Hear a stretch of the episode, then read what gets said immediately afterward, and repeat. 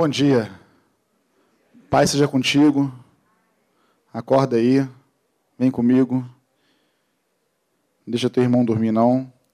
Temos muitos visitantes aqui hoje, né? Glória a Deus por isso. Você é muito bem-vindo aqui. Não esquenta a cabeça. A gente é doido, mas é doido por Jesus.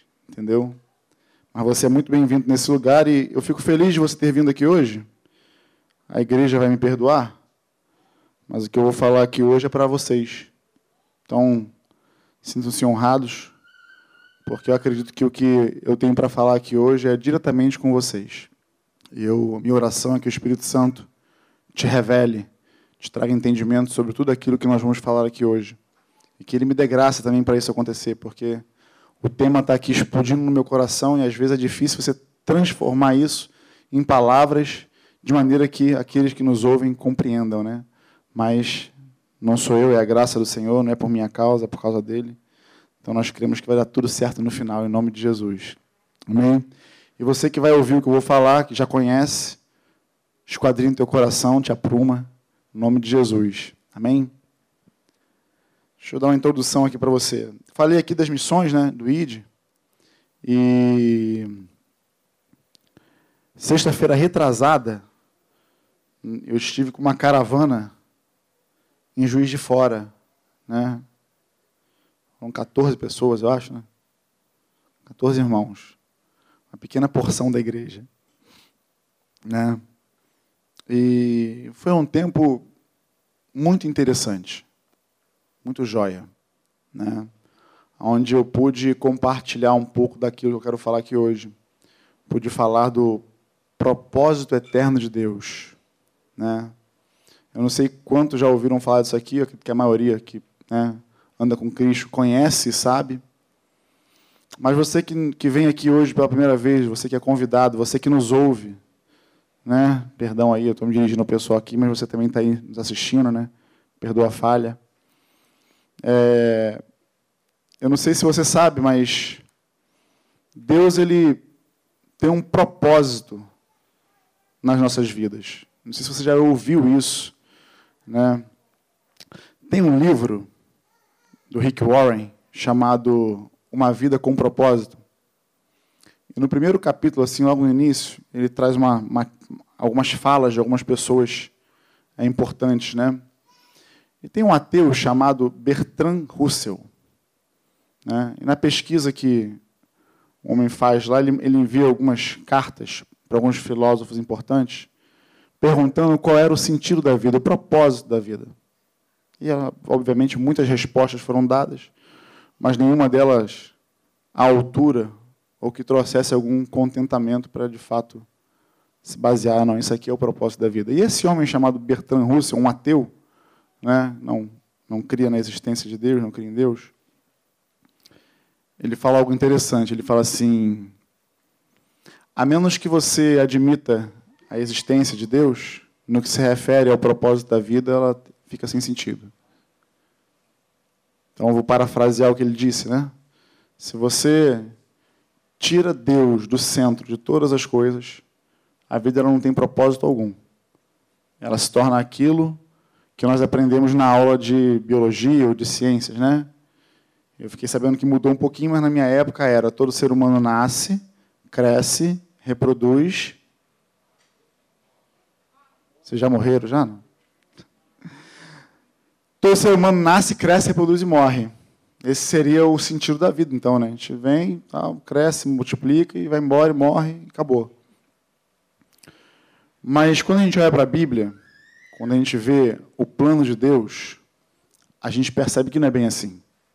Então vem comigo que a história é boa. Romanos 8, 28 e 29, na versão NVT para ficar mais clarinho para a gente entender. O apóstolo Paulo fala o seguinte aos Romanos: E sabemos que Deus faz todas as coisas cooperarem para o bem daqueles que o amam e que são chamados de acordo com o seu propósito. Pois Deus conheceu de antemão os seus e os predestinou para se tornarem semelhantes à imagem de seu filho, a fim de que ele fosse o primeiro entre muitos irmãos. Eu sei que semana passada o Cidinho falou sobre isso aqui. E eu achei muito interessante, por quê? Porque se fosse eu que fosse falar semana passada, era exatamente o que eu falaria. O que eu estou falando hoje. E eu falei, caramba, Cidinho, tu, tu falou o que eu ia falar. Mas eu não vou me intimidar, não. Eu vou falar de novo. Porque se Deus está colocando essa carga de maneira individual nos nossos, corações, nos nossos corações, é porque Ele quer falar conosco. Então eu vou, vou, vou, vou falar e muitas coisas que ele falou aqui na semana passada, talvez você vá ouvir novamente. Mas eu quero agregar algumas coisas. Bom, segundo Paulo aqui, ele nos traz o, o, o, propósito eterno de Deus. Qual é o propósito eterno de Deus? Segundo o que ele fala no versículo 29. Muitos filhos, a imagem e semelhança de Jesus, onde ele seria o primogênito. Ele seria o primeiro dentre muitos irmãos, semelhantes a ele, não na aparência física, mas no caráter, na essência. Esse é o propósito eterno de Deus. Essa é a vontade de Deus para a nossa vida, para a vida de todos nós, para a vida de todo o mundo que ele criou, de todas as pessoas que já nasceram, já morreram. Esse foi o propósito dele desde o início de todas as coisas, desde o princípio. Era de ter uma família, de muitos filhos, semelhantes a Jesus, o seu primogênito. Veio Jesus consertando todas as coisas, tendo um caráter ilibado, sofrendo todas as tentações que nós sofremos nos dias de hoje, e ele venceu cada uma delas. Mesmo sendo Deus, tornando homem, e venceu cada uma delas como homem. Porque a Bíblia fala que ele estava sujeito às mesmas paixões que nós. Né? Senão seria fácil falar, mas ele era Jesus, pô, ele era Deus. Foi fácil. Não, não foi dessa forma que ele venceu. Né? Então, o propósito para a minha vida e para a tua, ele não se, ele não se pauta é, aqui nessa terra somente. Nesse momento em que nós vivemos, é só um momento, é, é uma fase. Mas é um propósito eterno. Então, o nasce, o cresce, o reproduz e morre, ele vai além. Que depois que morre não acaba. Depois que morre continua. E a vontade de Deus é que todos nós sejamos participantes desse propósito. Essa foi a vontade dele desde o início, desde quando ele criou Adão, lá atrás nos Gênesis, Adão e Eva no paraíso. Mas aí a gente, o pecado entrou e trouxe um, um problema aí para esse propósito, que ele consertou, que ele colocou nos trilhos novamente em Jesus. Então, a nossa vida não, não tem que ser pautada somente no aqui e agora. Nós temos que pensar, viver aqui, mas pensando no que está por vir, na eternidade, naquilo que Ele tem preparado para todos nós. Só que tem um problema. Tem um problema aí, tem uma, uma questão aí que, que pega. Para fazer parte desse propósito eterno, para que nós possamos viver intensamente aquilo que Deus preparou para nós, não só aqui, mas no porvir, nós temos que ser filhos. E aí é bem possível que você já deve ter falado isso, ou você já deve ter ouvido isso, porque eu já falei isso né, há muito tempo atrás, quando não tinha conhecimento ou entendimento disso. Que é o quê? Ser filho. Todo mundo é filho de Deus, correto? Não? Não mesmo? Exatamente. É o que as pessoas pensam. Infelizmente. Existe um engano do diabo, porque aí se trata de algo espiritual. Existe um engano de, um engano de fato das trevas, querendo fazer com que todo mundo acredite que é filho de Deus. Porque acreditando dessa maneira, você está livre para viver da forma como você quer, da maneira como você quer, sem a responsabilidade, sem os deveres e sem os direitos que você teria dentro desse propósito. E aí, quem não correu assim, ah, mas poxa, eu também sou filho de Deus, né? Pô, dá um tempo aí, dá um desconto, sou filho de Deus. E a pior coisa que eu posso dizer para você hoje, aqui, mas com todo amor, é que a única maneira, a única forma de você se tornar filho de Deus é através de Jesus Cristo. Não existe nenhum outro caminho. Não existe nenhuma outra maneira de você fazer parte desse propósito, da eternidade que Ele tem preparado para nós, senão através de Jesus Cristo. Em Jesus Cristo, em João 14, ele está falando, se não me engano, com Tomé. E aí estão naquela debate, oh, mostra-nos o Pai, isso não basta. Aí Jesus fala assim, o caminho que eu vou vocês não sabem, mas vão saber depois. Mas como é a gente vai saber o caminho se tu não mostrar? Aí Jesus vira e fala assim, eu sou o A e A, e ninguém vem ao Pai a não ser por mim. E aí tem algumas coisas que nós precisamos discernir aqui. E é por isso que nós, né, que cremos em Jesus. Eu não vou falar nós evangélicos, nós crentes. Eu vou falar aqueles que creem em Cristo, que andam segundo a Sua palavra, que ouvem a, a, a palavra escrita. Né? Eu estou lendo aqui pelo, pelo celular, tá, gente? Que é mais fácil, mas a Bíblia está aqui. A palavra escrita do Senhor. Esse é o nosso manual. É isso que nos conduz.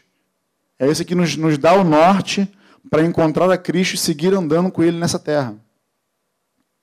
E aí Jesus ele não deixa para nós nenhum outro tipo de caminho. Eu lembro do Cidinho falando da experiência dele, ele já contou isso aqui algumas vezes, é, quando ele teve uma aula de religião na escola. Eu já tive aula de religião na escola também, quando era mais novo. Ele falou, ele fala que quando ele chegou na aula, a, a professora desenhou uma, uma montanha e colocou a palavra Deus no topo.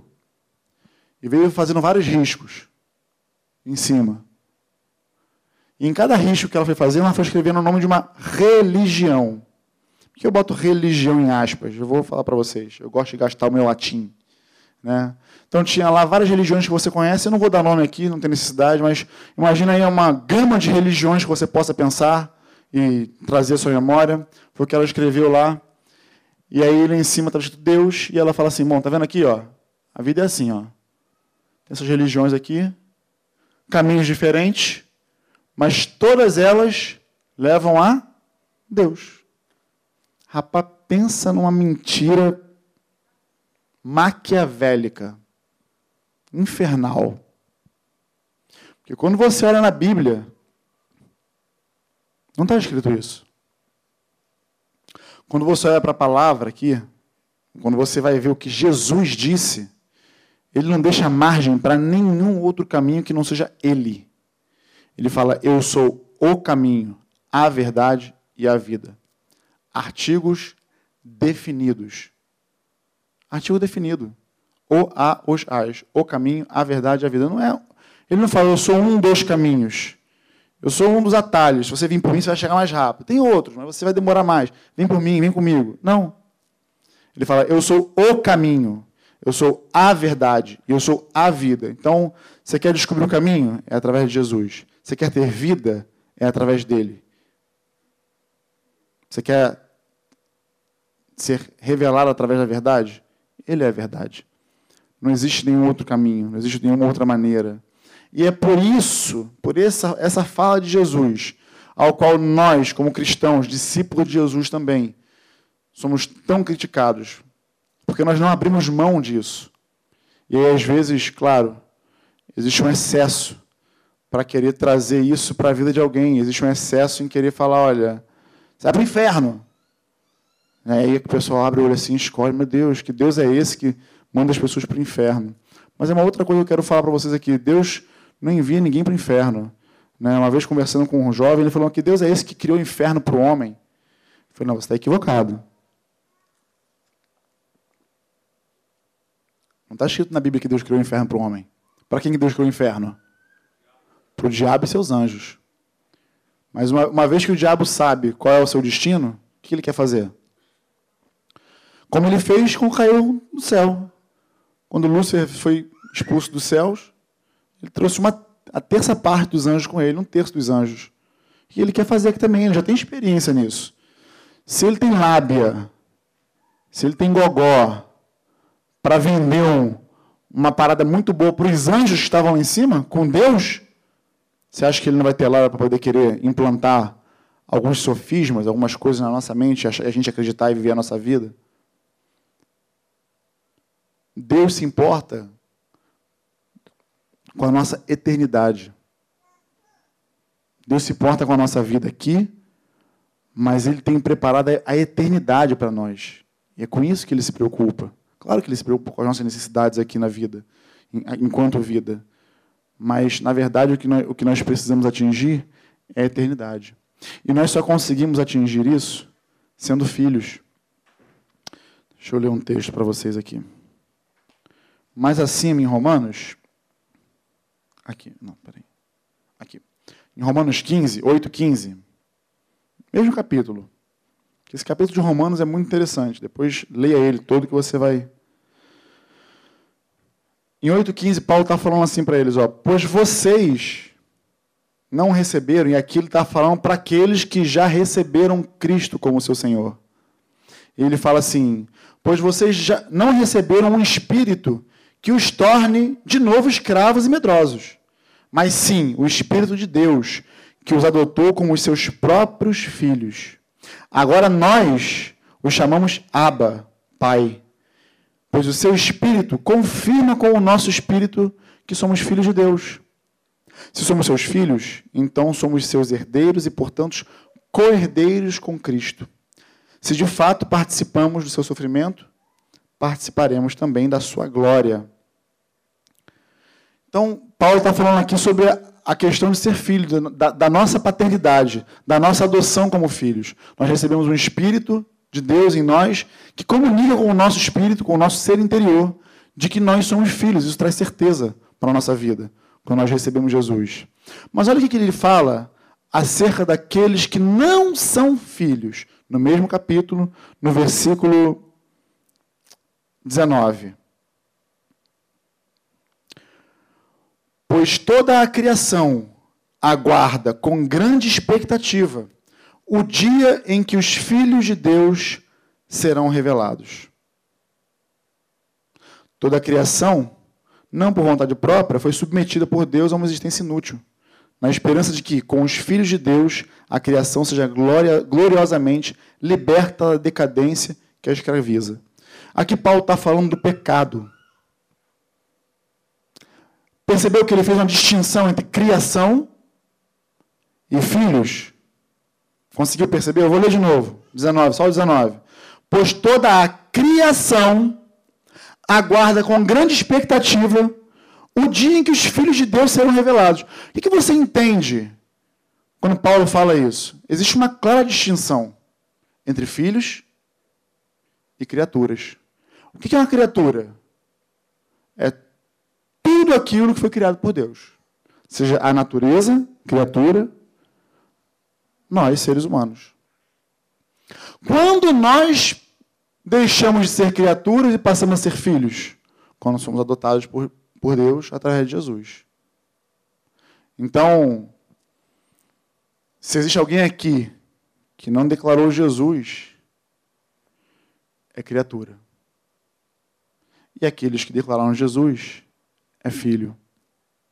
Mas eu quero ir um pouco mais a fundo sobre isso. Eu quero falar para você quatro coisas, quatro leis, quatro leis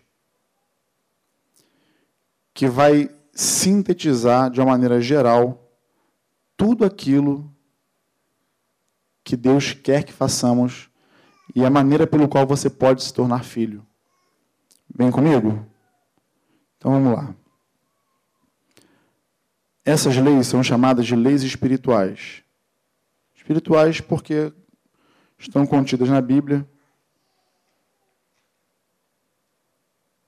e são leis porque, por exemplo, a lei da gravidade, Por mais que você não creia nela, ela existe, ok? Você está plantado no chão e se você pular, você volta. Lei da gravidade. Ah, mas eu não acredito em gravidade, isso é a minha teoria da conspiração. Tudo bem, é um direito seu não crer. Mas que ela existe, existe, você está sob influência dela. Outra lei fala que dois corpos não podem ocupar o mesmo espaço ao mesmo momento. Né? Então não tem como. Se isso fosse possível, não haveria acidente de carro. Né? Mas os carros batem um no outro porque duas massas não podem ocupar o mesmo espaço. São leis. Ah, mas eu não acredito nisso. Ok, é um direito seu, mas ela existe. E como existem essas leis humanas, né, que, que são reais, também existem leis espirituais. Eu quero falá-la para vocês, por quê? Porque somente você tendo compreensão dessas quatro leis, ela no final, ela vai te levar, te conduzir a ser participante desse propósito eterno do qual nós falamos aqui no início. Da eternidade. Então vamos lá. Primeira lei. Deus te ama.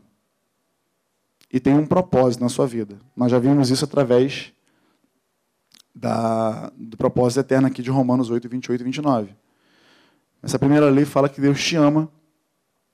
Ele tem um plano, um projeto, um propósito para você. Ok? Onde é que eu embaso isso? Tudo que eu vou falar com vocês está na Bíblia. Ok? Então, principalmente você convidado que está aqui me ouvindo, me tolera mais um pouquinho, tá? Porque eu estou falando diretamente com você. Os demais já conhecem, eu não vou nem olhar no rosto. Mas eu vou olhar para as faces que eu não conheço. Por quê? Porque é para você que eu estou falando isso. E para você que está aí em casa nos assistindo que também não conhece. Onde é que eu embaso isso? João 3,16. Versículo conhecidíssimo. Todo mundo conhece esse versículo. Diz assim: Porque Deus amou o mundo de tal maneira, quer dizer, na NVT diz assim: amou o mundo tanto, amou tanto o mundo, que deu seu Filho único, para que todo o que nele crer não pereça, mas tenha a vida eterna. Deus enviou seu Filho ao mundo não para condenar o mundo, mas para salvá-lo por meio dele. Olha João falando que a salvação, único, não é sal não, tá gente? É único Salvador, entendeu? A condição para que nós alcancemos a salvação é através de Jesus. Deus amou tanto o mundo, tanto, de tal maneira, de uma maneira tão grandiosa, que ele deu o seu filho. Eu vou fazer só um parênteses, aqui bem pequenininho, para falar com você aqui sobre o amor. Que muita gente confunde essa palavra no nosso idioma, então ela é. A gente ama o cachorro, ama o irmão, ama a sogra. Um beijo para minha sogra que está assistindo aí. Amanhã vai estar em casa em nome de Jesus. Né? A gente fala que ama, ama a sogra, ama, entendeu? Ama a esposa, ama o filho, ama Deus. E aí é tanto amor, tanto amor que você se perde no meio dessa palavra.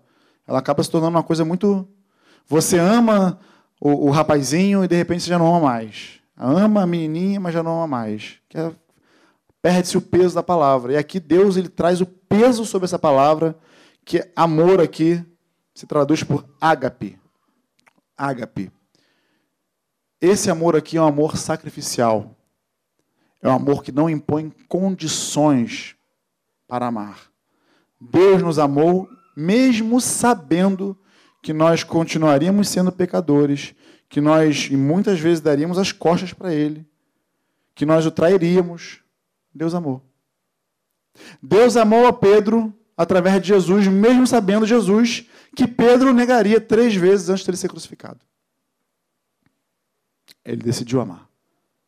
Então, o amor aqui ele é sacrificial. O amor aqui ele, é uma ação, uma ação de sacrifício por alguém. Por alguém. Você doa a sua vida a Deus por alguém. Não para. Por. Porque se eu dou a minha vida para minha esposa, em algum momento eu vou querer a retribuição desse amor todo que eu investi. Mas não é por causa dela que eu a amo, é por causa dele. E se minha motivação está nele, eu não vou esperar nada em troca. Se eu receber, amém. Bom, né? Mas se eu não receber, não fico frustrado. Então, fica aí a, só um parênteses sobre o que é amor aqui e como é que foi esse amor de Deus. Foi entregar o seu filho na cruz. Foi entregar o justo pelos injustos. Aquele que não tinha pecado algum por nós que tínhamos pecados até hoje. Né? Então, deu para entender que Deus te ama, né? Conseguiu alcançar que o amor dele foi tamanho que envolveu um amor sacrificial de Jesus por nós na cruz, por mim e por você. Né? Isso nos leva a uma segunda lei. E aí, a segunda lei, ela fala que a condição do homem, do ser humano, ela está morta. O homem está morto. Eu me lembro uma vez pregando o evangelho lá em Botafogo com meu cunhado, netinho. Aí ele foi falar isso lá, a gente saía pelas ruas para poder anunciar. Aí ele chegou nessa parte e falou: Então, eu quero falar para você que você está morto, cara. Não sei se o cara estava bêbado, eu acho que estava bêbado. Ele foi na porta do botequim, né?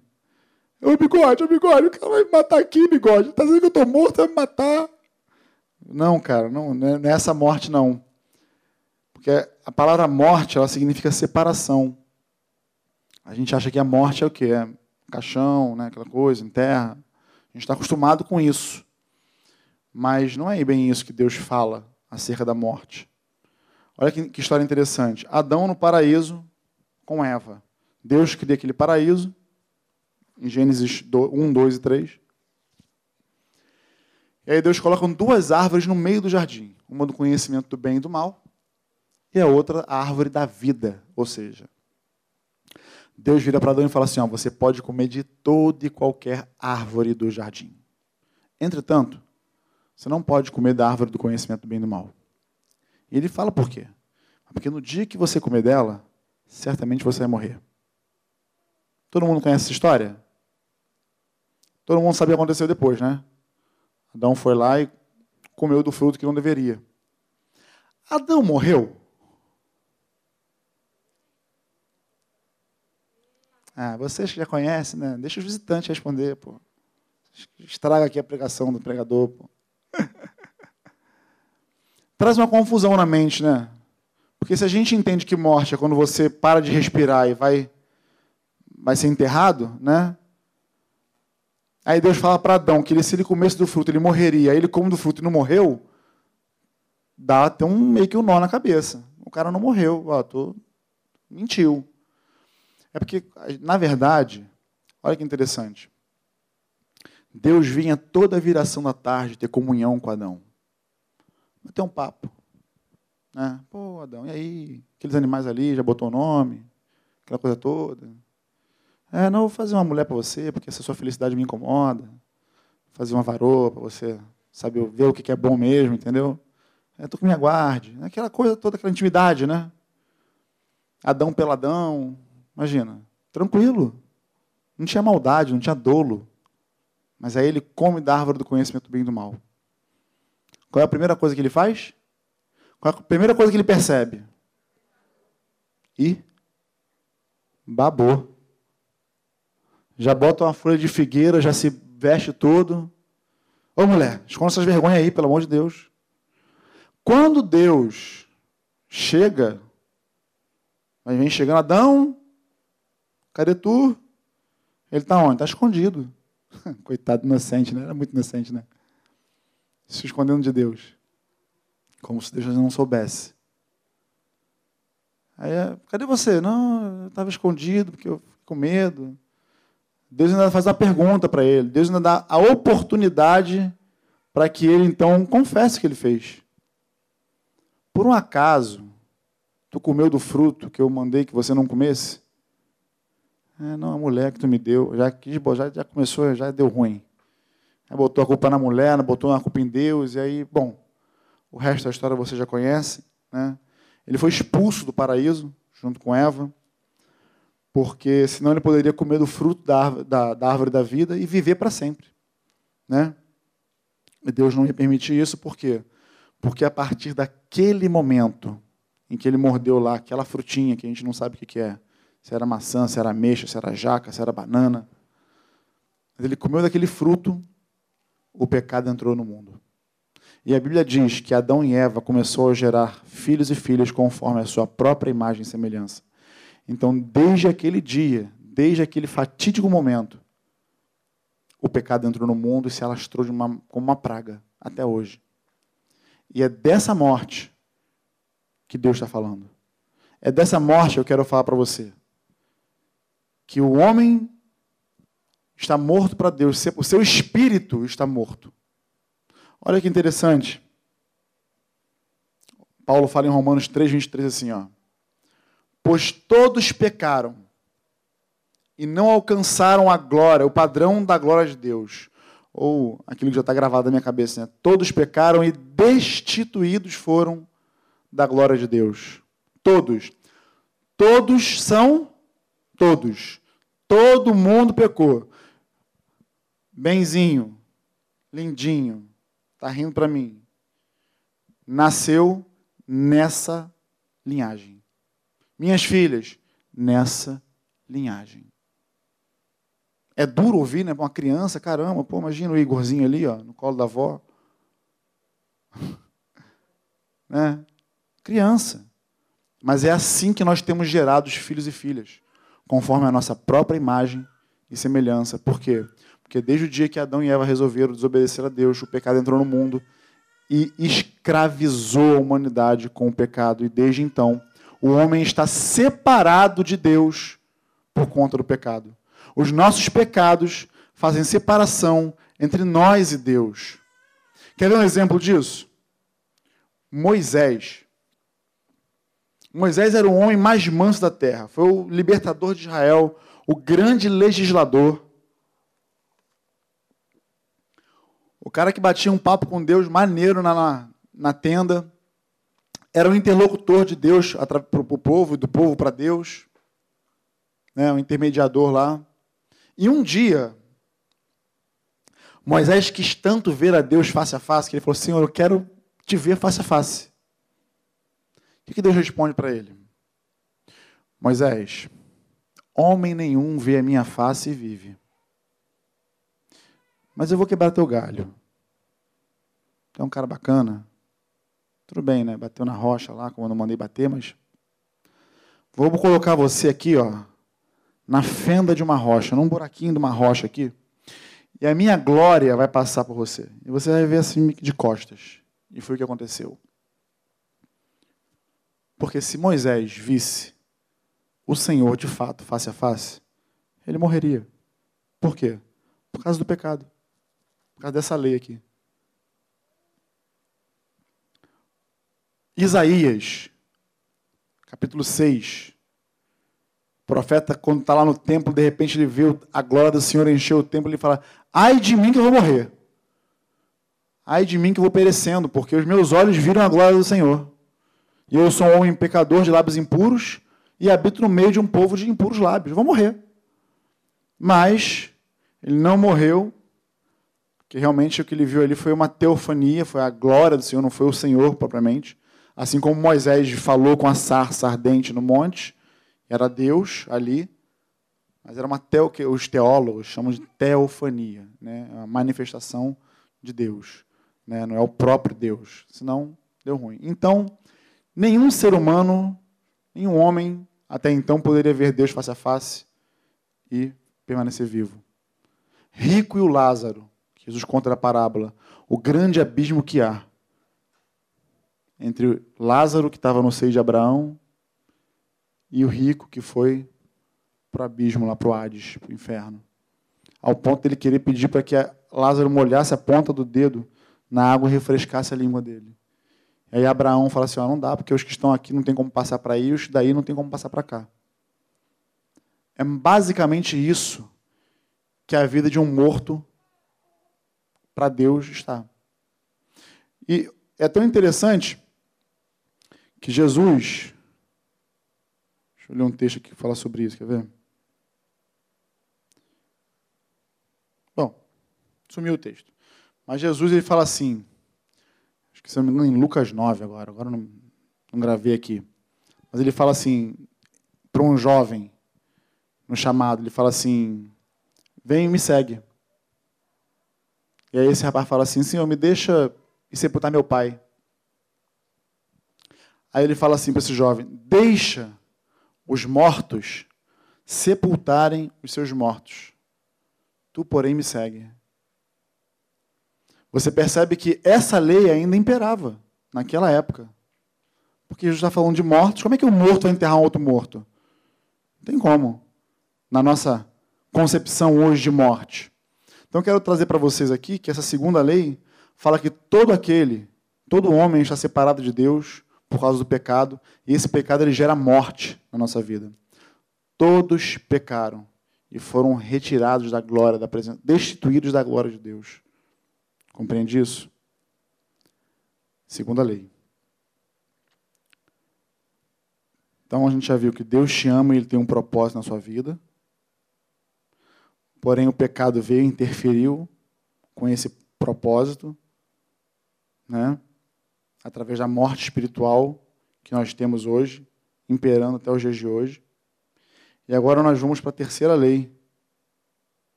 A terceira lei fala que a condição do homem ela não é irreversível. Essa condição não é irreversível. Né? Foi precisamente para isso que Jesus veio e morreu por nós. Então, lembra que eu falei aqui que ele é o caminho, a verdade e a vida? Paulo fala a Timóteo assim, ó, 1 Timóteo 2,5, ele fala: Pois há um só Deus e um só mediador entre Deus e a humanidade, o homem Cristo Jesus.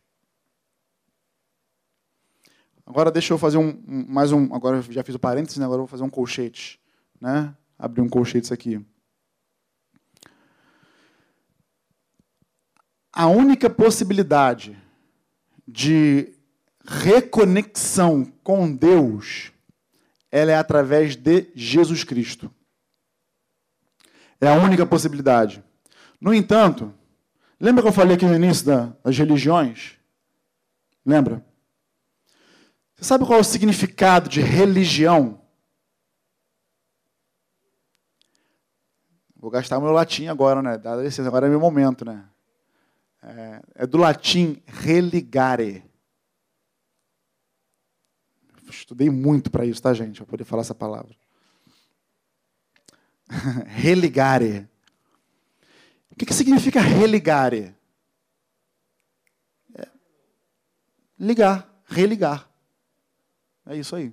Então, a palavra religião, ela tem a sua, a sua etimologia nesse princípio de religar, religação. Mas tem uma coisa que você, só se você estudar muito, que você vai entender. Que essa palavra religare ou religião, ela é religar no sentido do homem se reconectar a Deus. É um esforço humano, um esforço do homem querer se reconectar a Deus. Isso é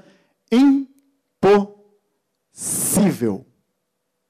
Não há como o homem, por mais sábio que ele seja, por mais dinheiro que ele tenha, por qualquer coisa que ele seja assim, acima de tudo da média, ele não consegue.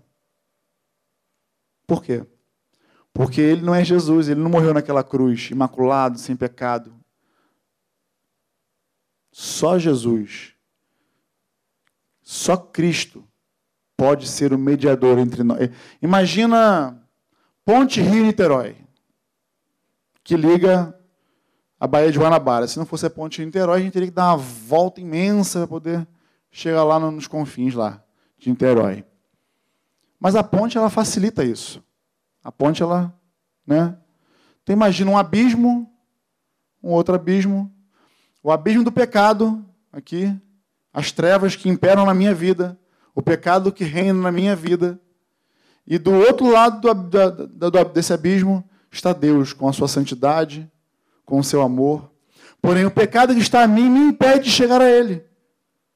Adão quebrou isso lá atrás. era tão complicado que para o homem chegar diante da presença de Deus, o sumo sacerdote aqui na época da Bíblia, era uma vez ao ano e mesmo assim, se entrasse em pecado, morria fulminado. Era um desatino. Né? Mas aí Jesus, agora eu quero que você imagine isso. Ó. Imaginam você nesse abismo, desse do lado de um lado, um abismo no meio e Deus no outro lado. Agora eu quero que você imagine a cruz de Jesus sendo a ponte que te reconecta ao Senhor. Só Jesus é capaz de fazer isso. Só Cristo é capaz de ser o mediador entre nós e Deus, de nos reconectar a Deus. É tão interessante que quando Jesus morreu na cruz, a Bíblia relata que o véu que separava o templo, fazer um, agora eu já abri, eu já abri o colchete, né? Agora eu vou abrir umas chaves. Ela está virando uma expressão matemática já, né? Mas vou abrir aqui um outro parentezinho. No Santo dos Santos, no templo, existia um lugar, né? Um lugar onde existia o lugar santo, onde os sacerdotes eles faziam seus trabalhos ali, né? No cotidiano. E tinha o lugar santíssimo, ou o Santo dos Santos, que era separado por uma cortina grossa, bem grossa. Né? E nesse, nesse lugar ficava ali a arca da aliança, com as tábuas da lei, com a vara de Moisés, com o pão da proposição. Enfim, ficava ali os sinais miraculosos de Deus, e era onde Deus é, se manifestava. Não a pessoa de Deus, mas a teofania lá. Né? E aí ele vinha ali, falava com o sumo sacerdote. Né? Isso só poderia acontecer uma vez ao ano. Entende? E existia uma preparação para isso. E se, o, e se o sumo sacerdote entrasse em pecado, morria fulminado. É por isso que ele entrava amarrado por uma corda, com vários sininhos, igual vaquinha de presépio na, na, na das vestes, fazendo blim, blim, blim, blim, porque se, faz, se parar de fazer blim, blim, pode puxar que morreu. Entendeu? Aí é outro no lugar. A Bíblia fala que quando Jesus morreu, esse lugar, toda essa religião, toda essa religiosidade acabou. Porque esse véu que separava o lugar onde Deus se manifestava do, da, da humanidade foi rasgado do alto a baixo. E por que do alto para baixo? Porque o próprio Deus foi quem rasgou. Porque nunca foi a vontade de Deus que houvesse essa separação entre nós. Porque se o propósito eterno dele é de ter uma família de muitos filhos semelhantes a Jesus, é evidente que esse tipo, esses rituais, essas tradições, essa religiosidade atrapalhava. Não tem como. Não tem como pela lei, pela lei judaica, pela lei do homem, pela Constituição Federal, qualquer tipo de lei que você colocar, o homem conseguir chegar a Deus. A lei é falha. Nenhum homem consegue viver perante a lei. É por isso que a graça de Deus nos alcançou através de Jesus. É por isso que Jesus ele é aquele que nos reconecta novamente ao Senhor. Compreende?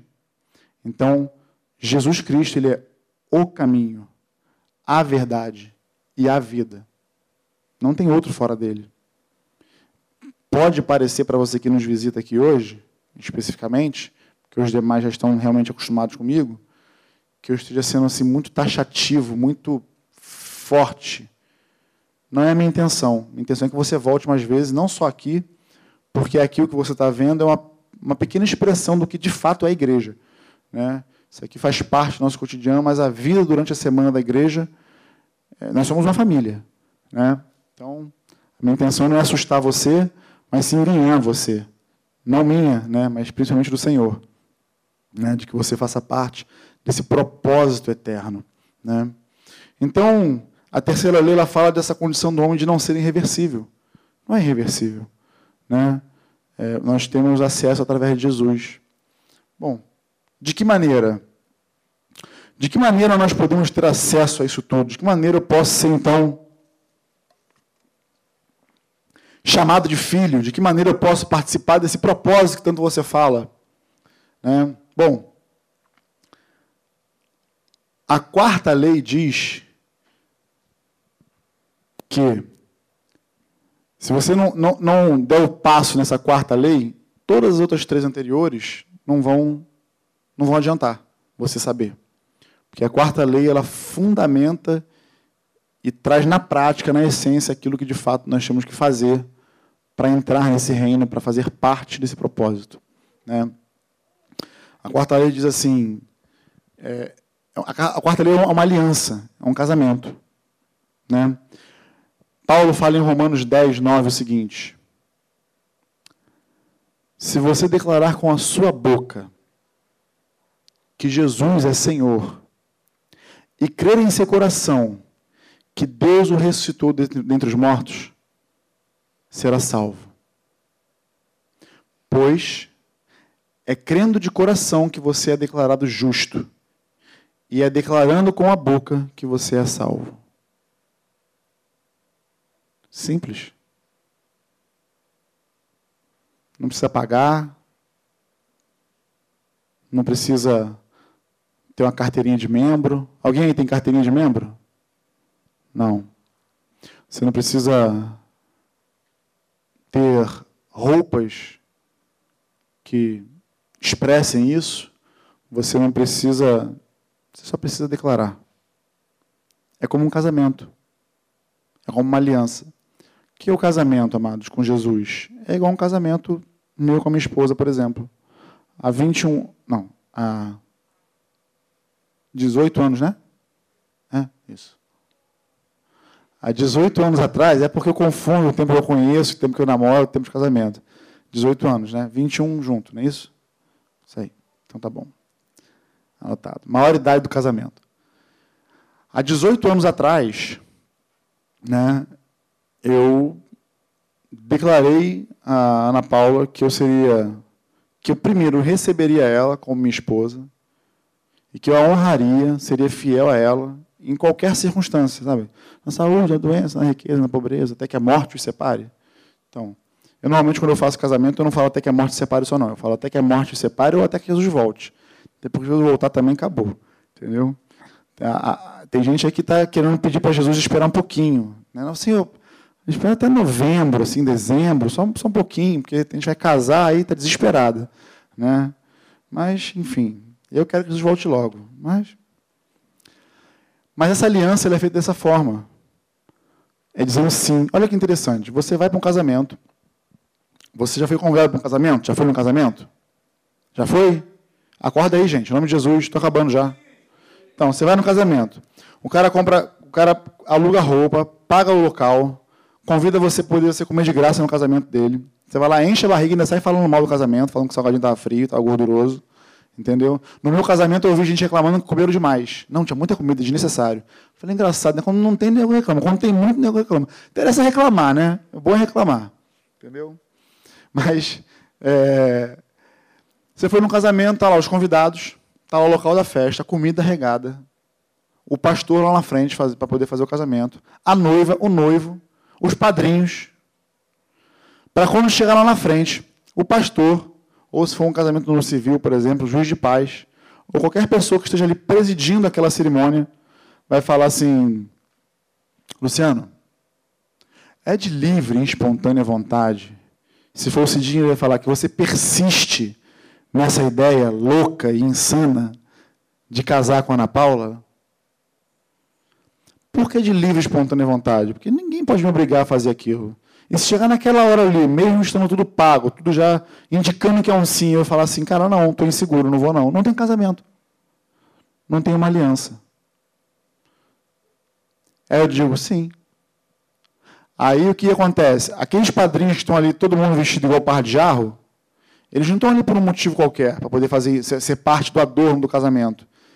E aí, se você vai ser padrinho de casamento em algum, algum momento, se você não foi, vai ser, ou já foi, Sabe o que eu vou te falar agora? O padrinho do casamento ele tem um, um objetivo: é zelar por aquele casamento e ser testemunha ocular, auditiva, olfativa, gustativa não, né?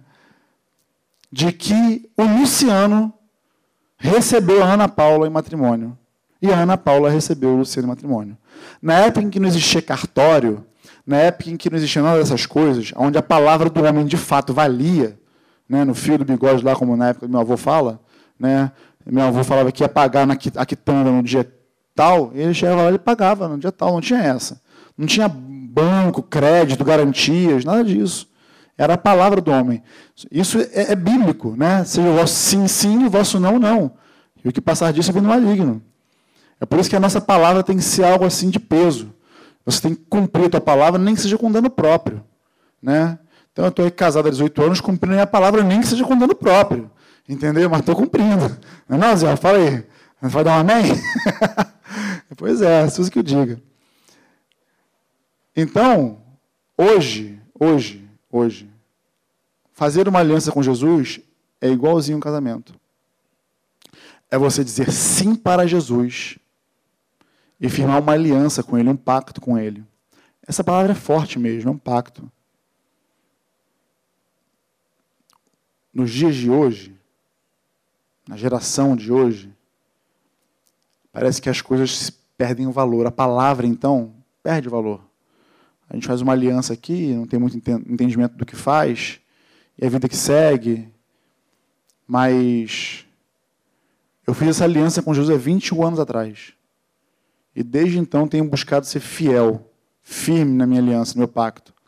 Não quer dizer que eu não tenha pecado, ok? Que como nós vimos aqui, todos pecaram. Nós somos pecadores. Porque essa, essa natureza aqui, ela não, essa carne ela não vai se converter nunca. Então, a gente vai ter que viver preso nesse corpo aqui até o dia que a gente voltar ou o dia que a gente morrer. E até lá é, é luta, é briga, é guerra da carne com o espírito mas a minha aliança está intacta. E é justamente essa aliança, essa aliança, que Paulo convida a gente a fazer, que o Senhor nos, nos, nos estimula a realizar. Porque só através dessa declaração, de, da, da tua crença com a boca, de você declarar Jesus como teu Senhor, é que você terá acesso àquela adoção que nós falamos no início, em Romanos 8 aonde você vai receber o Espírito de Deus, aonde aquilo que está morto dentro de você, que você nem sabia que existia essa parte morta dentro de você, ela vai receber vida. E essa vida vai se comunicar com a vida de Deus e vai testificar, vai dar testemunho de que você de fato é filho de Deus, verdadeiramente, legitimamente. E aí através daí você tem acesso à vida eterna ao propósito eterno, ao, ao propósito que Ele tem para você aqui nessa vida. Entende? Então, eu dei toda essa volta aqui, vai dar meio-dia. Eu dei toda essa volta. Eu falei tudo isso para convidar você hoje. Você pode pensar que você recebeu apenas mais um convite. Né? Não, recebi um convite para ir lá, vou dar um pulo lá, que o meu amigo me chamou. Você tem essa liberdade de pensar assim. Mas deixa eu, deixa eu ler um texto para você, para você não pensar que coincidência existe. Tá? Salmos 139, acho que se não me engano, 16.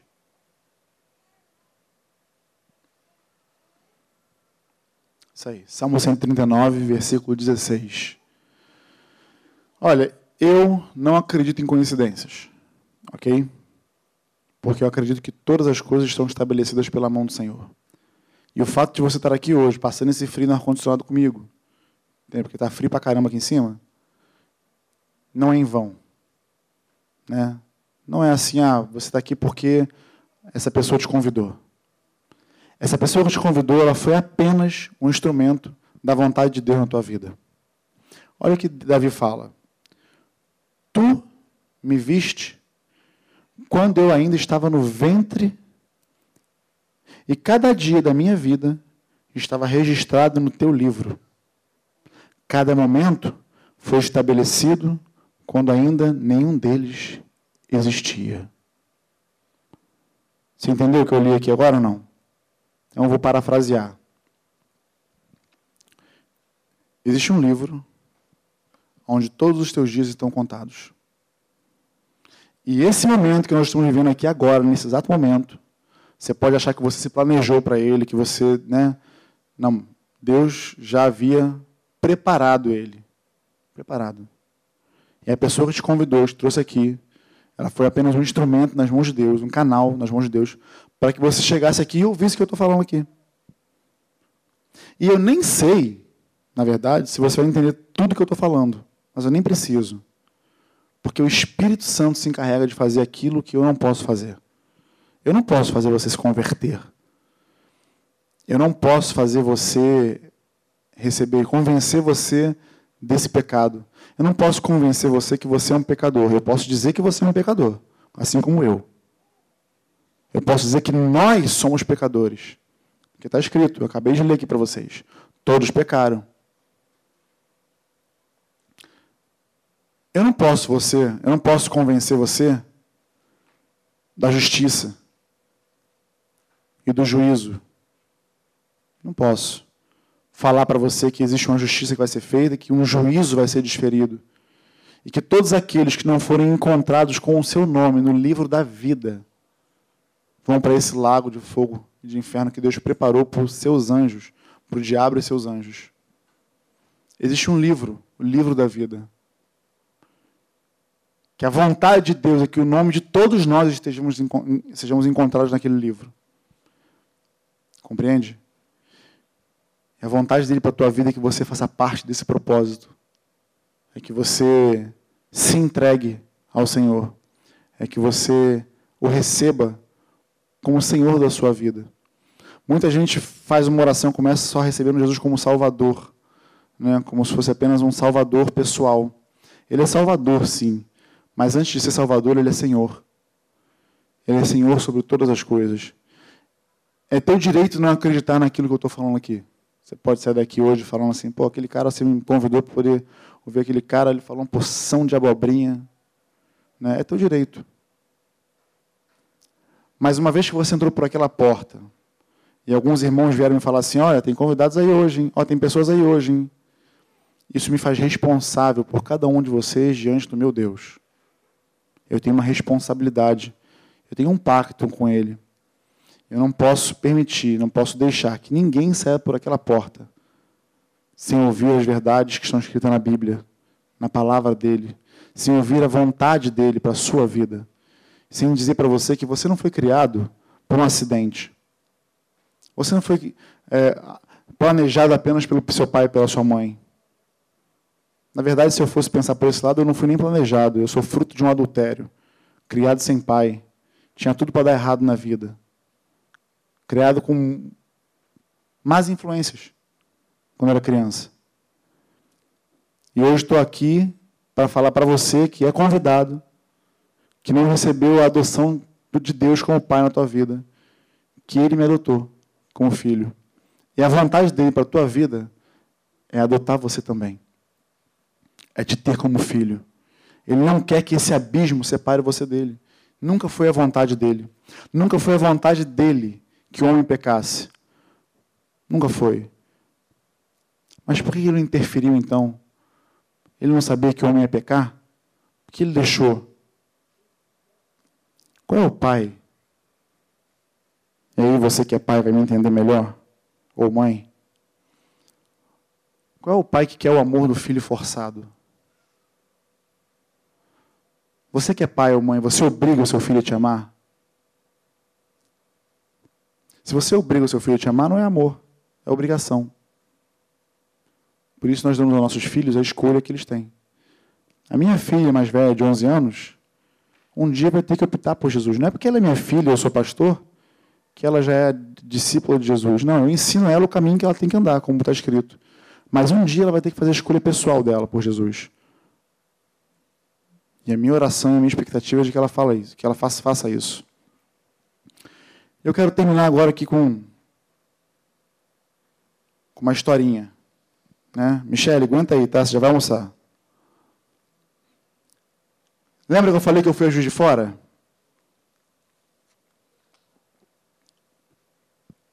Cheguei lá com muita expectativa, os irmãos alegres, todo mundo entusiasmado. E aí, assim que a gente chegou lá, tinha um casal nos aguardando para receber uma oração. Amigos de Breno e Carol, que estão lá de fora, se estiverem assistindo, beijo. E esse casal, o rapaz estava querendo uma oração, né? A Val, Valéria, né, nos apresentou, falou, contou a história, a Carol também falou. Não, vamos orar, vamos, vamos orar por, por vocês. Embora eu não sabia a condição deles, se eram filhos, né? Já ou não. Acabei não perguntando, acabei me atendo ao, ao problema de orar por ele, né? Ele estava tendo crises convulsivas depois que tomou a vacina, enfim. E aí oramos por eles. E eles parece que tinham que sair, porque parece que ele ia trabalhar e tal. Eu me distraí, entrei para dentro da casa, mas quando eu vi, a Carol ficou lá conversando com eles. De repente ela me chamou. E aí eu vi que eles permaneceram lá. E permaneceram ouvindo. Eu falei, opa, lembra que eu falei com vocês que eu sou responsável por vocês? Você que é convidado que está aqui, que não recebeu Jesus como Senhor? Quando eu vi perceber que eles também não tinham o senhorinho de Cristo, eles também tiveram que me ouvir. Porque se eu não falar para você de Jesus, Deus vai requerer o sangue da vida de vocês nas minhas mãos. Está escrito isso. Eu não posso. Você pode sair daqui me achando um chato. Eu nunca mais volto lá. Tudo bem, é um direito seu. Mas eu não posso deixar de falar. Porque sobre mim pesa essa obrigação de falar da parte de Deus para a tua vida. Compreende? E aí então eu comecei a falar para esse, esse casal, casal jovem. Falei basicamente o que eu falei para vocês aqui. Inclusive, foi essa história, foi, foi esse dia que me motivou a falar sobre isso. Aqui. E aí, no final de tudo, eu, eu convidei então, fiz um convite no final da quarta lei, né? de confessar Jesus com a boca, de crer com o coração, de fazer uma oração então de entrega, de se entregar ao senhorio de Cristo. E aí ele olhou para mim assim, depois de ter orado por ele, depois dele crer na oração que eu fiz por ele, ele, poxa, eu eu prefiro não agora, eu prefiro depois. Um outro momento. Falei, tá bom. Aí virei para a mocinha que estava do lado dele, né, companheira dele. E você? Não, eu, eu também. Embora eu percebi nos olhos dela que ela ficou extremamente impactada com o que foi falado, com os olhos marejados, mas acredito que de repente a vergonha deve ter é, feito com que ela dissesse não, né? E aí eu fiquei assim, caramba, a gente como pastor, não como pastor não, desculpa, uma pessoa que entende desse propósito, que crê, que foi revelado de fato. Há algumas pessoas que dizem que nós somos bitolados. Que você vem para um lugar como esse e você acaba sofrendo uma lavagem cerebral. Né? Não, você vai lá, fica ouvindo o que aquele cara está falando, você fica bitolado, vai dar dinheiro para o pastor, vai isso, vai aquilo. Vocês estão sentindo o cérebro de vocês serem lavados? Eu estou perguntando só para os convidados, tá? Os outros que já foram lavados o cérebro não respondem, não. Estou brincando. Estou brincando. Sinceramente, seja honesto. Você você está tá, tá me vendo aqui querendo fazer uma lavagem cerebral em você? Não tenho nem esse poder. Nem sou tão eloquente assim. Como eu também não queria na vida daquele casal. Eu queria apresentar esse propósito do qual Deus tem para a vida de todo mundo. Mas quando eles disseram não, ficaram inseguros e não, não foram adiante, é óbvio que eu me entristeci. E é óbvio, é que eu vou falar agora para você, que se eu pudesse, se eu tivesse todo o poder, eu abriria a cabeça de cada um de vocês e enfiaria isso dentro da cabeça de vocês. Você não tem dúvida disso. Quem aqui já recebeu uma boa notícia e quis compartilhar com todo mundo? Imagina você que você. Imagina a notícia que você recebeu. Imagina, vou pegar aqui Igor e Raquel. O Igorzinho lá no, no colo do Igor. Raquel ficou grávida. É o Igorzinho porque é a cara do pai. Embora esses dias eu vi um storyzinho, eu achei ele a cara da mãe, tá? Então, fica aí a ressalva. Mas a, a, notícia de uma gravidez, um filho esperado, o pai fica louco. Você é pai, você é pai, você é pai. A mãe já começa. Não tem nem barriga. Tu vê as Michelle da vida, as Raquel da vida, que não tem nem barriga, mas a primeira coisa que faz quando engravida é assim, ó. Não tem nada. Não tem nada. Mas não, não, tô grávida. Já entra na fila preferencial, não, tô grávida, dá licença. Tô gestante. Aí anda com a mãozinha na barriga. É a boa notícia. É uma notícia ótima, maravilhosa. Um filho esperado, planejado, amado já, sem antes vir ao mundo, está chegando. Eu recebi as boas novas do Evangelho. Eu recebi uma excelente notícia. A notícia que eu recebi era que antes eu estava condenado ao inferno por conta dos meus pecados. E um dia, minha sogra, que está me assistindo hoje, ali, lá no leito de hospital, que vai sair amanhã em nome de Jesus, ela falou para mim dessas quatro leis aqui. E eu confesso para você que eu não entendi muita coisa. Desculpa, sogra. Mas ela falou uma palavra que me, me trouxe total compreensão do que eu estava vivendo. Eu precisava de paz. E ela me disse e esse é um dos nomes de Jesus na Bíblia, de que ele é o príncipe da paz. E ele dá a paz que o mundo não conhece. Ele dá de uma outra maneira. Ele dá a paz que vem dos céus. E aí então eu decidi me, me jogar de cabeça nos colo, no colo desse príncipe da paz. Eu não tenho como deixar isso só para mim, eu não tenho como viver minha vida sabendo que lá fora, ou que você que está aqui hoje, ou que você que nos assiste, ainda não teve a revelação, o entendimento disso, dessa excelente notícia, de que ninguém mais precisa ser condenado ao inferno, de que aquilo que foi preparado para o diabo e os seus anjos é só para eles mesmos, de que simplesmente você dá um passo em direção ao senhorio de Jesus na tua vida, muda tudo. Mudou a minha vida. Mas claro, eu falando aqui na frente, pastor, eu talvez não tenha muito crédito. Porque eu sou mais um bitolado, mais um que sofreu uma lavagem cerebral, mais um que ama Jesus sobre todas as coisas. Eu amo Jesus mais do que amo minha esposa, mais do que amo minhas filhas. E elas sabem disso. Eu ensino elas isso. Até porque seria incoerente da minha parte eu amar mais uma pessoa que Jesus me trouxe, que Ele trouxe na minha vida, Ele colocou na minha vida. Seria incoerente da minha parte. Então eu coloco as primeiras coisas em primeiro lugar. Eu amo, eu amo sobre tudo, com toda a minha força, com todo o meu ser, conforme o mandamento que ele nos instrui. Minha palavra aqui pode ficar indiscreto porque eu já sou apaixonado. E talvez você que está no, no, no, veio aí no, convite, né, talvez você não tenha tanta compreensão disso. Mas eu queria que você pudesse ver a minha vida e a vida de alguns que estão aqui o antes e o depois de Cristo. AC e DC. Antes de Cristo e depois de Cristo. É de fato uma transformação. Não é religião. Eu não acredito em religião. Eu não tenho religião. Eu tenho Jesus. Foi Ele que me tirou da condenação eterna para a vida eterna. Quando Ele olha nas mãos dele, meu nome está lá escrito na mão dele. E eu não posso deixar que você saia por aquela porta achando que você só veio em mais uma reunião de igreja, que você veio na igreja. Aqui, isso aqui não é igreja, isso é um cinema. Você deu, deu a perceber.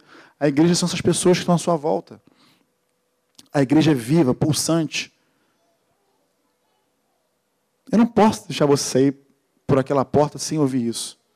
Sem saber que existe um Deus que se fez homem e como homem se humilhou como servo, e como servo sofreu uma morte injusta naquela cruz por mim e por você. Para que você então tivesse a graça recebida. Sabe o que significa graça? Graça é favor imerecido. Nós não merecemos, mas ainda assim nós recebemos. Você é salvo por conta da graça de Deus sobre a tua vida. E você que ainda não recebeu Jesus como teu Senhor, eu quero te fazer um convite. Eu quero te fazer um convite. Nós vamos cantar uma canção aqui. Cadê a galera do louvor? Quero cantar uma canção contigo. Eu quero que você preste atenção nessa canção. E enquanto essa canção está sendo cantada, eu quero que você ouça a letra dela. Você não conhece ela, é evidente, mas ouve a letra dela. E depois dessa canção eu vou te fazer esse convite. E enquanto a canção está rolando, eu vou estar orando por você. Para que toda e qualquer resistência seja quebrada. Porque esse momento, embora os nossos olhos não enxerguem, é um momento muito espiritual. É um momento onde o reino das trevas entra em batalha com o reino dos céus pela tua vida. Eu quero orientar os meus irmãos que estão aqui também que orem, né? Para que a gente possa então cumprir com a vontade do Senhor. Amém? Pode ser assim? Você não precisa nem ficar em pé. Você pode ficar sentado. Só não dorme. Em nome de Jesus. A história do de fora não acabou daquela forma. Embora aquele casal não tivesse recebido Jesus naquele momento, isso tivesse gerado uma frustração no meu coração, por eu querer o melhor para eles, por saber que Jesus Cristo era o melhor para a vida deles. A noite chegou e quando os irmãos estavam preparados para ir embora, chegou uma família sedenta, desejosa de fazer essa aliança. E eu pude então falar tudo isso aqui que eu falei para eles novamente. E naquela noite nós ganhamos uma família inteira para Jesus. Na verdade, deixa eu reformular. Naquela noite, o Senhor ganhou aquela família. Trouxe aquela família para Ele. Porque eles eram tudo, eles reconheceram que Ele era tudo o que eles necessitavam. Que Jesus era tudo o que eles precisavam. E aí, como essa música fala, essa música é uma música de autoria nossa. Só Ele é capaz de te fazer um novo homem e uma nova mulher. Eu não tenho como te dar elementos para isso. É, você precisa experimentar. Eu não tenho como dizer para você, nossa, como essa laranja aqui está doce. Só vai saber se você experimentar. E nessa hora eu quero convidar você. Eu quero convidar dois tipos de pessoas aqui hoje. E é bem específico que eu vou falar. Quero convidar você que já fez uma aliança com Jesus, mas por algum motivo rompeu essa aliança, quebrou essa aliança. Eu quero convidar você que nunca fez uma aliança com Jesus, nunca nem ouviu que Deus Pai tinha um propósito na sua vida, que envolve a sua eternidade, que não envolve só a sua vida aqui nesse momento. Eu quero chamar você a ficar de pé, para que a gente possa orar por você para que a gente possa reenxertar você, ligar você em Jesus Cristo. Quantos querem fazer essa oração de entrega? Quantos querem receber o senhorio de Jesus na sua vida? Você pode levantar sua mão, que nós vamos, nós vamos orar por você. Você que levantou essa mão, você pode vir aqui à frente? Não fica com vergonha, não. Em nome de Jesus. Não tenha vergonha. Talvez os seus olhos não compreendam o que está acontecendo agora. Eu quero dizer para você que nenhum raio, nenhum relâmpago, nenhum estrondo vai acontecer. Tudo que vai acontecer aqui agora acontece mediante fé. Entende? Mediante você confessar Jesus com a sua boca e crer com o seu coração. E a partir daí, você vai fazer parte desse propósito. É simples assim. Não tem nenhum mistério, não tem nada de dificultoso. Eu quero pedir aos irmãos que fiquem de pé, que imponham suas mãos para cá. Aqueles que puderem também orar aqui. No nome de Jesus. Eu quero dizer para você que Deus te trouxe aqui por um motivo. Foi precisamente para esse motivo, para esse fim. Não é. Eu queria que vocês pudessem acreditar no que eu estou falando. Não é papo de pastor. Não é papo de demagogo. É verdade. A tua oração pode mudar o rumo da sua vida. Mudou a minha. Há 21 anos atrás. Eu vou fazer uma oração com vocês. Vocês que vieram aqui à frente. Eu vou orar, vou falar e vocês vão repetir essa oração. No nome de Jesus. Pode ser? Repete assim a oração comigo. Senhor Jesus, eu te recebo como meu Senhor e Salvador. Escreve meu nome no livro da vida. Eu renuncio a todo pacto, a toda aliança feita anteriormente e estabeleço a minha aliança contigo.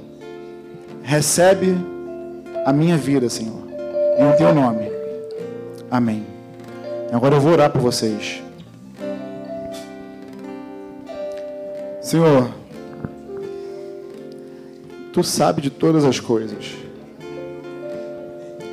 Tu sabe, Senhor, das vidas que vieram aqui à frente. Eu, particularmente, não conheço, Senhor, mas tu conheces. E é agora, Espírito Santo, é o teu momento.